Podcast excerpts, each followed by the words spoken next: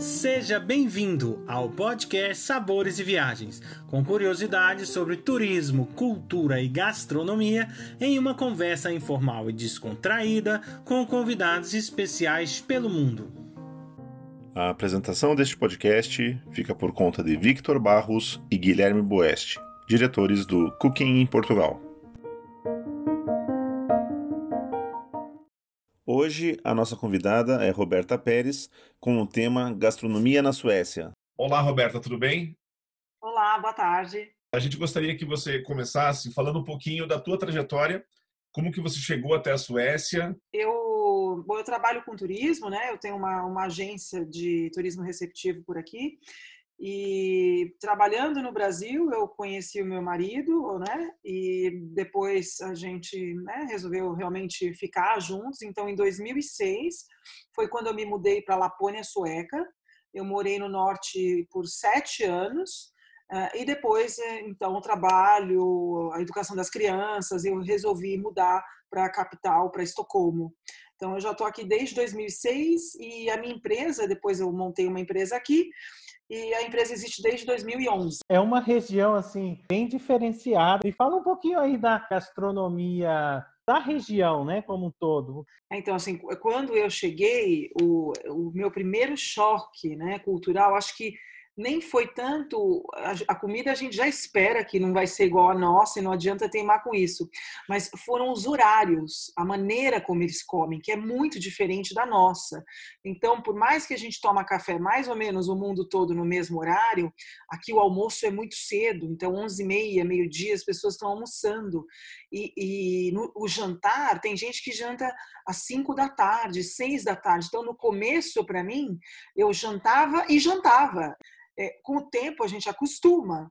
E aí a gente entende que é melhor jantar mais cedo mesmo, né? E se eu tenho realmente fome mais tarde, é um café, alguma coisinha bem leve. Então, isso para mim foi o maior choque. Nem foi tanto uma comida tão diferente da nossa. Existe algum costume ou tradição que daria para a gente comparar com o Brasil, por exemplo, comida de rua? Comparar com a gente, com o nosso dia a dia na rua no Brasil, né, que a gente encontra um milhão de opções de coxinha, de pastel, né, salgadinho. É, é você não encontra nada disso aqui. Então você não tem salgadinho, aquela coisa comer a coxinha, comer o bolinha, o, a esfirra, é, o, nada, aquela off, né? Nada, não tem nada disso, esquece. Então, o que, que tem ao invés disso, né?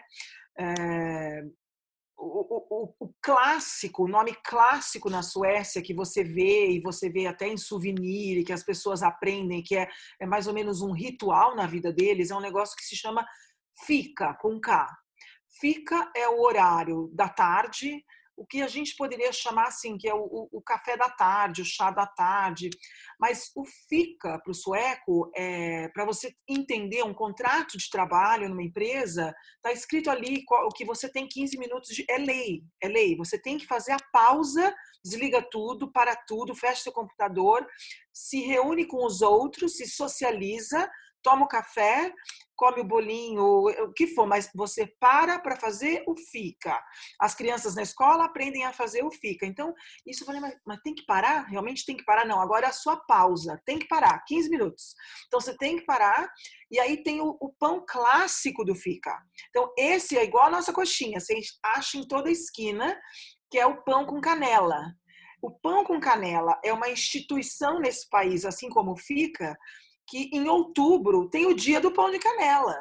Então tem o dia do pão de canela e a ideia é que você com seus filhos você faça em casa, pô, imagina você comprar no mercado, alô, né? Você sabe fazer, né? Você mora na Suécia, então as pessoas esperam que todo mundo está produzindo pão de canela no dia do pão de canela. E as padarias vendem, os supermercados vendem, sai na capa assim do jornal. Hoje é o dia do canel bule. Estranho, né? Mas tem.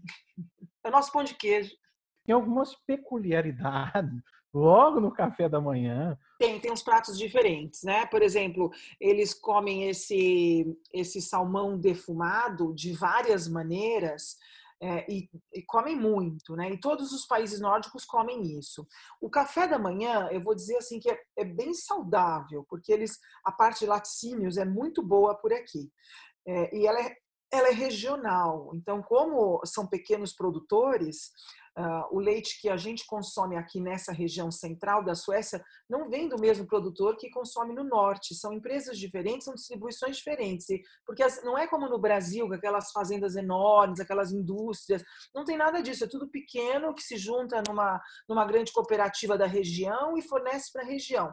E o leite, por exemplo, ele é um leite fresco, ele não dura um mês, não é aquele leite que você compra fora da geladeira. Ainda que se usa o leite fresco. Então, eu ainda acho que o café da manhã, o iogurte, todo o laticínio é muito bom por aqui. Tem esses peixes diferentes. O pão sueco, né, que é bem conhecido no mundo, que é o knäckebröd, que é aquele pão parece uma torrada. A marca conhecida que chega no Brasil, a marca Vaza, mas tem outras também, e tem muita gente que faz esse pão. Aí tem esse festival de pão doce, como esse de canela, de cardemomo, então tem vários de baunilha, então tem vários pães doces. É, no almoço, é, os suecos, desde criança, eles a escola inclui almoço, diferente dos outros nórdicos que levam um sanduíche, que não tem esse costume de parar para comer comida. Aqui as crianças têm o almoço incluído, então faz parte já desde a infância de você aprender que você tem comida quente no almoço. Então o almoço é uma refeição considerada. E o jantar é a refeição da família. Quando todo mundo chega em casa, a criança chega da escola, ela tem fome, então é, todo mundo é, faz o jantar juntos.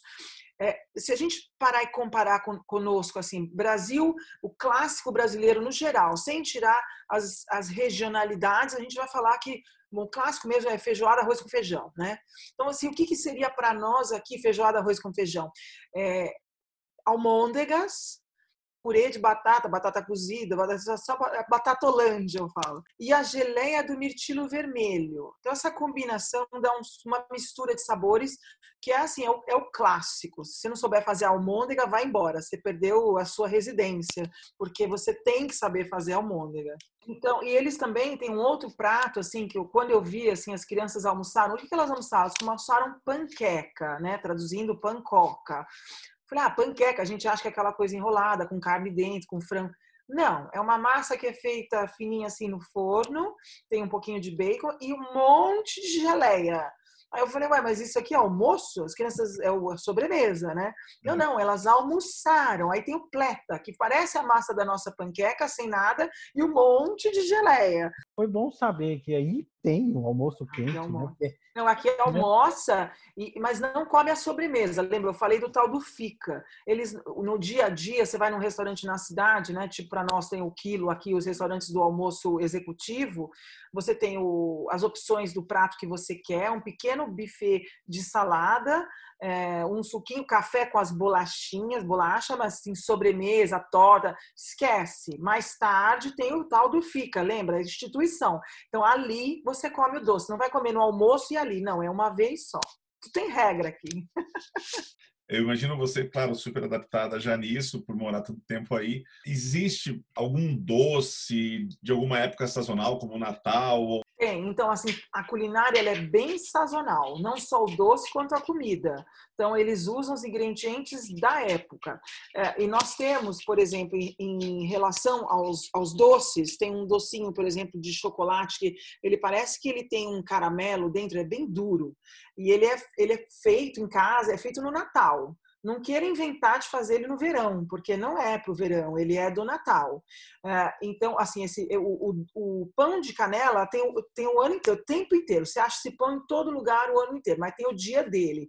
Na época, no mês de dezembro, aqui se festeja bastante a Santa Luzia por mais que não seja um povo católico, é um povo né, agnóstico, eles gostam de tradições. Então, a Santa Luzia é uma grande tradição no país é, pela sua festa, e o Lucia Bulle. Então, o, o, pão parece um formato de oito e tem, tem duas passas que parecem os olhos da Santa Luzia. É, e, e, ele é feito com açafrão, é uma delícia. Em dezembro a gente usa bastante açafrão, que é um, um troço caro, né? É um ingrediente que você compra assim, né? Igual o diamante, pouquinho, mas ele dá o sabor do Natal. Então, no, no mês de dezembro você tem esse luxo do açafrão. É, no mês de agosto, é, quando já começam os, os, dias ficarem mais curtos, ou seja, você perde aquelas noites longas, você faz as festas à noite do lagostim. É uma época que dá muito lagostim, então tem muita festa com a mesa lá fora, com os amigos e o aquavit, e você faz essas festas do lagostim. Não é tanto de doce, mas é a tradição dessa época do ano. Então, aqui funciona muito por tradição, por festa, o que vai comer. É, eles são bem regrados. Tem as receitas da sua época, que não queira embolar de uma época para outra, que não vai ser a festa do Midsommar, do verão é do verão, a do Natal é do Natal, na Páscoa tudo amarelinho. Então, assim, não queira fazer a bagunça, carnaval, que não vai dar muito certo. Mas tem uma comida aqui que vocês vão perguntar, tem uma comida aqui que é um desafio para comer. Posso tentar adivinhar? Porque aqui em Portugal tem um, um chouriço de sangue, né? Aí vocês uhum. têm um, eu nem sei o que é aquilo, um pudim, uma geleia, alguma coisa. Também. O negócio não chama coragem, não pudim de sangue. Eu falei, só pelo nome eu nunca nem experimentei. É, pudim de sangue eu não vou comer, não, mas tem nós temos um peixe que ele é vendido numa lata. Vocês já ouviram falar nisso? Esse peixe, ele é ele é fermentado. Então a, ele fermenta na lata, a lata é meio que estufada, é, e ele tem um nome horroroso, esse assim, um nome longo, chama Surströmming. E já se diz, todo mundo que come esse treco fala, é só lá fora que é para abrir a lata. A hora que você abre a lata, faz assim, né? o, o cheiro que sai dessa lata é uma coisa que arde à vista. É uma coisa horrorosa. Assim, ninguém consegue comer, ninguém teria coragem de comer isso. A British Airways não deixa transportar dentro do avião, porque se abrir pode parecer que é bomba, do cheiro que tem o negócio. E os suecos comem aquilo ali. E aquilo ali, é, você abre essa lata fedorenta, você pega um pedaço desse pão seco, passa manteiga, a batata cozida cortada em fatia fininha e bota um pedacinho desse peixe em cima ó, e manda para dentro. Eu não tenho coragem. Eu tive em Estocolmo, né? E o pessoal comentou muito igual a questão do museu. Tem tanto museu, tanto museu, tanto museu que não dá para ver tudo. É realmente comum no país todo ou é, um... é porque claro, né? Estocolmo concentrou-se tudo ali coração cultural, assim, a grande cidade é, é Estocolmo, que é a maior cidade dos países nórdicos todos. Então, assim, é um é, e tem muito estrangeiro, tem muita empresa, então a, a vida tem um ritmo diferente. Eu falo, Estocolmo não é a Suécia. Estocolmo é a capital da Suécia. A vida de Estocolmo ela é diferente do geral da Suécia, que são cidades médias de 40 mil habitantes a cento e poucos mil habitantes. Então, essa é a média geral da Suécia. Não é Estocolmo. Estocolmo é uma exceção com uma boa 20% da população, mais ou menos, e muitos estrangeiros, muita oferta de trabalho, muita tecnologia. Então, isso faz a cidade ter um pulso cultural diferente. Mesmo porque cidades tão pequenas é, não comporta tanta atividade cultural. Então, acaba concentrando nas cidades maiores e, e, às vezes eles fazem aquelas que itinerantes, sabe? Um espetáculo musical vai itinerante, uma ópera vai itinerante, no verão faz ao ar livre. Mas eu acho que não tem público para atender em vários lugares. Então, é, aqui nós temos 85 muse entre museus e palácios, é bastante para os países nórdicos, é, é, um número considerável. É, muitos é, patrimônios naturais da Unesco. Então, assim, a gente tem um, uma bagagem cultural bacana de se visitar. A cidade banhada tanto pelo mar quanto pelo lago, ou seja, ela é toda de águas, a cidade é super bonita e tem muito conceito de sustentabilidade que atrai hoje as pessoas que querem aprender, sabe? Aqui a gente recicla quase 100% do lixo, é, as crianças têm uma mentalidade sustentável desde muito pequenas, a educação é toda gratuita, então tem muita coisa que a gente leva como bagagem para ensinar os outros. Agora, evento esportivo, por exemplo, hockey, é, e tem em cidade pequena. A cidade que eu morava no norte era uma cidade de arena de 5 mil pessoas, uma cidade que na cidade morava 25 mil. Falei, gente, quando tem um jogo bom, não tem ninguém, né? A cidade está vazia. Cidade pequena comporta uma capacidade boa esportiva, mas assim o cultural não tanto assim a ópera não você quer você vai lá para Estocolmo para Gotemburgo você acha a ópera ali é, ou, ou uma cidade grande no norte você acha uma outra mas não com essa intensidade que a gente tem aqui Roberta, explica para nós o que é a torta da princesa. A torta da princesa é a torta de aniversário. Em todo lugar você vê aquela torta verde, né? Falando, o que é essa torta verde? Então, tem uma princesa aí antiga que, que não existe mais, ela gostava desse marzipan verde. Então, a torta da princesa é uma instituição no país, é o bolo clássico. E quando você tira aquele marzipan, tá cheio de chantilly cheio. Então é massa de bolo, um monte de chantilly, e aí nas camadas eles colocam geleia ter vários mercados com gastronomia, com essa parte, né, toda ali junto, o pessoal vai no mercado, tem esse hábito, aí também tem isso um pouco? Não? Tem. Centros de gastronomia. E hoje em dia o país tem um conceito que isso também é muito legal de se falar, é, de você não ter o desperdício. Então tem muito restaurante hoje com o lixo zero. Então, assim, não se joga nada fora. Então, as coisas se renovam, as coisas viram com, com composto para adubo no seu jardim, é, mas não se joga comida no lixo. Então, as porções, assim, tem muitos restaurantes que ele faz uma porção pequena, se você quiser mais, você pede, para você entender, para não jogar fora. Então, isso tem crescido muito. Em regiões pequenas, aquela coisa de você é, consumir os insumos da região não faz muito sentido ficar trazendo o queijo francês se a gente produz o queijo aqui. Então, é, incentivar o produtor local. Os chefes, cada vez mais, eles buscam escolher o produto que vai servir.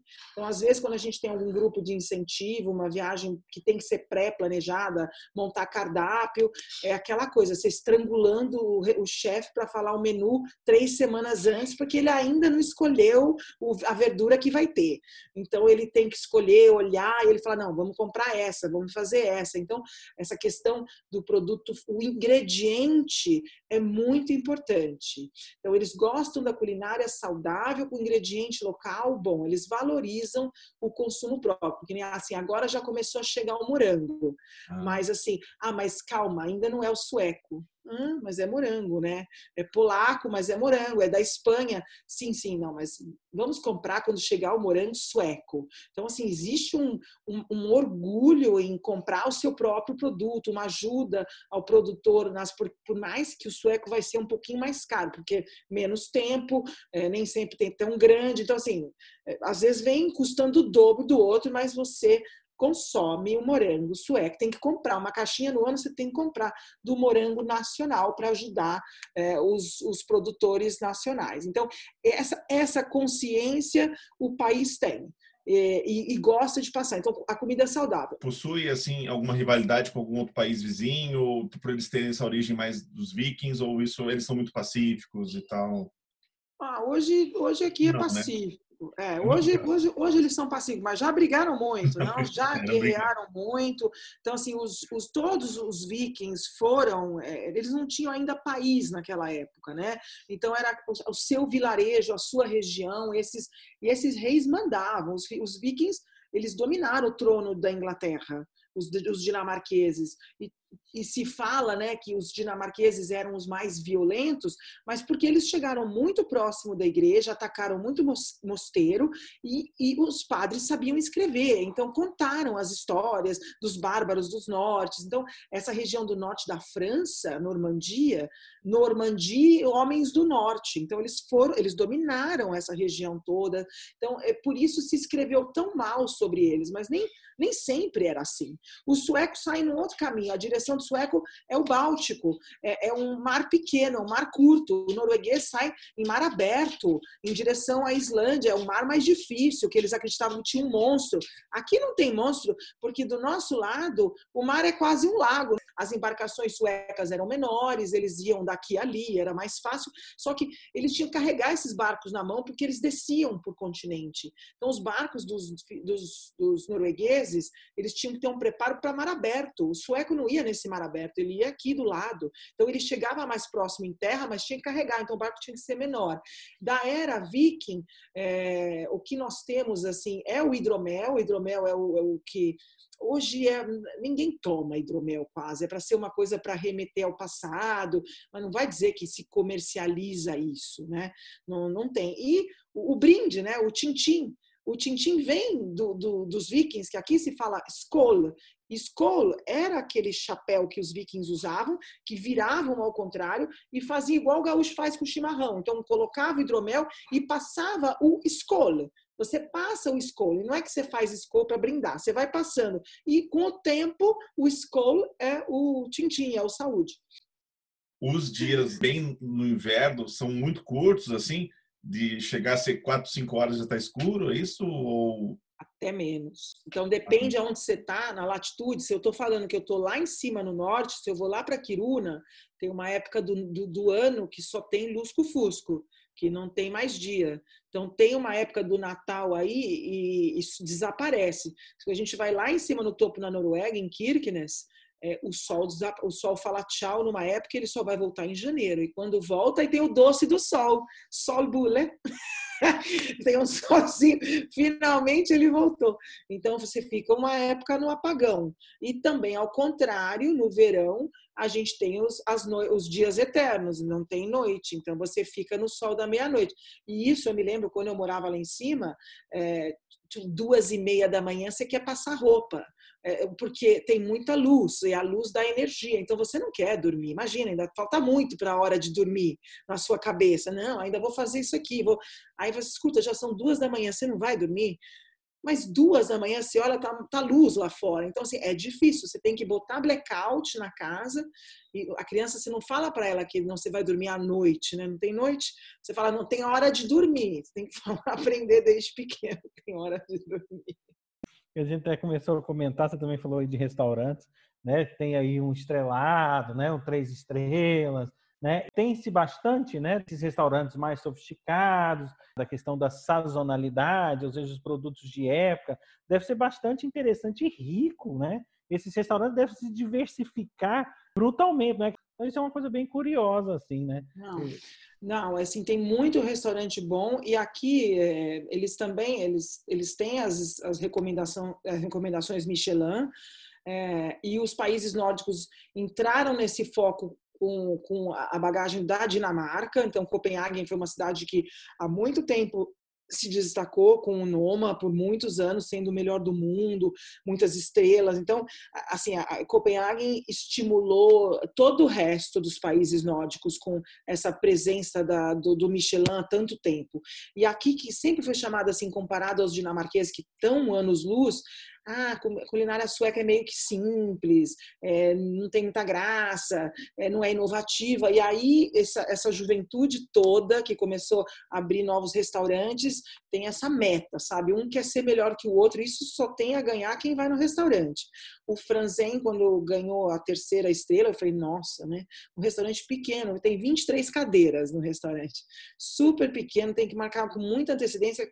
Não é barato, as três estrelas custam, ainda mais porque é tão pequeno, mas assim, é uma experiência, assim, porque você tem ele sempre inova, não repete. É uma viagem gastronômica, o chefe presente. Então, assim, é aquela coisa que você tem que mesmo ir e saborear. Quem aprecia mesmo, não é assim, ah, eu vou só porque tem estrela. Não, esquece, amigo, você vai jogar dinheiro no lixo. Você tem que saber apreciar, entender o que você está comendo, porque nem todo mundo curte. Tem gente que prefere um restaurante mais simples.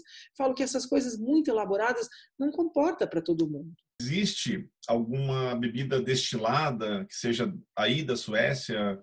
É, aqui tem o, o Aquavit. Tem em todos os países nórdicos, então ele, ele é um destilado importante e, e ele é um brinde final. Ele é doce, ele é forte, então é, eles até falam que ele é digestivo. A vodka sueca também é bem conhecida, então também como toda a região nórdica eles, eles produzem também a vodka, mas não é uma coisa que sim, você toma no dia a dia, as pessoas, né?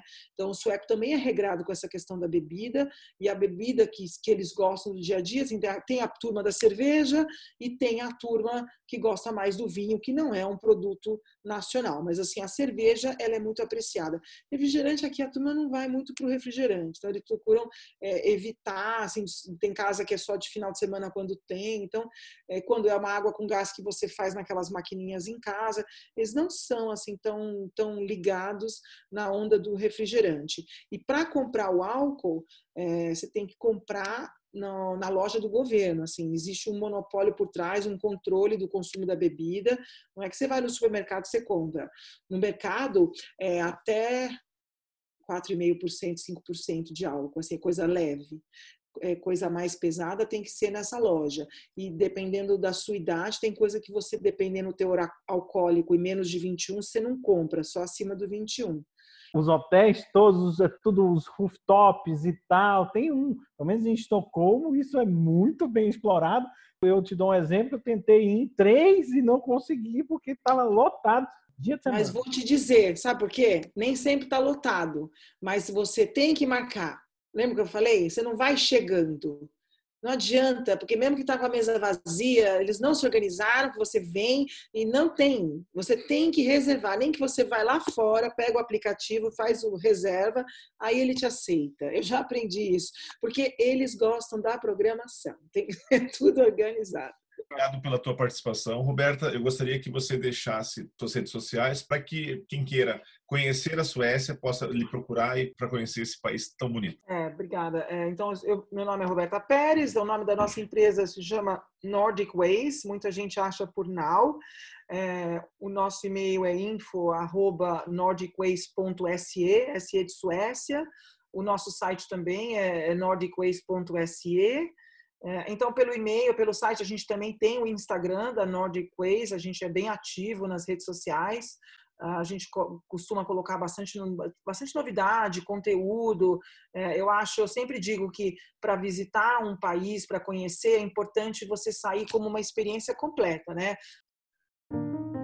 Muito obrigado, Roberta, por partilhar alguns costumes e sabores da Suécia. Convido a todos para o nosso próximo podcast Sabores e Viagens, com a participação do Guilherme Lickfold, para falar sobre um dos doces conventuais mais aclamados de Portugal, o pão de ló real de Margaride. Acompanhe também todas as novidades que vêm por aí. Basta digitar Cooking Portugal nos nossos canais do Instagram, Facebook e YouTube. Esperamos vocês!